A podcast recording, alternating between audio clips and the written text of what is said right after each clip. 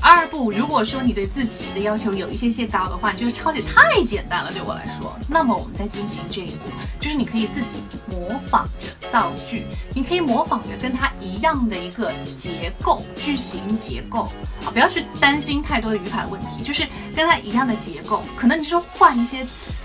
或者变成你自己可能在生活里面用的场景，都是 OK 的。不要去造一些你永远不可能说的话，我不建议啊。我的一个标准就是实用主义啊，一定要你将来会用到的，好吗？Share means a part of something that has been divided between several people. The total bill comes to 80 euros. Our share is 20. The total bill comes to 200 RMB. So my share is 100 RMB. BTW, I had a good time today. Thank you.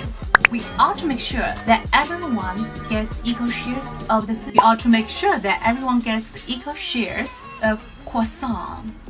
croissant. Thank you for listening, and I'm Maggie Tao.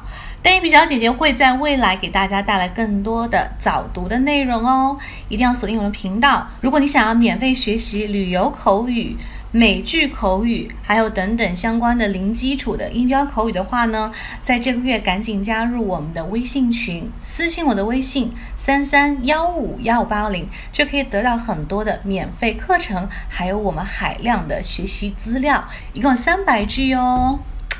Ciao，see you soon。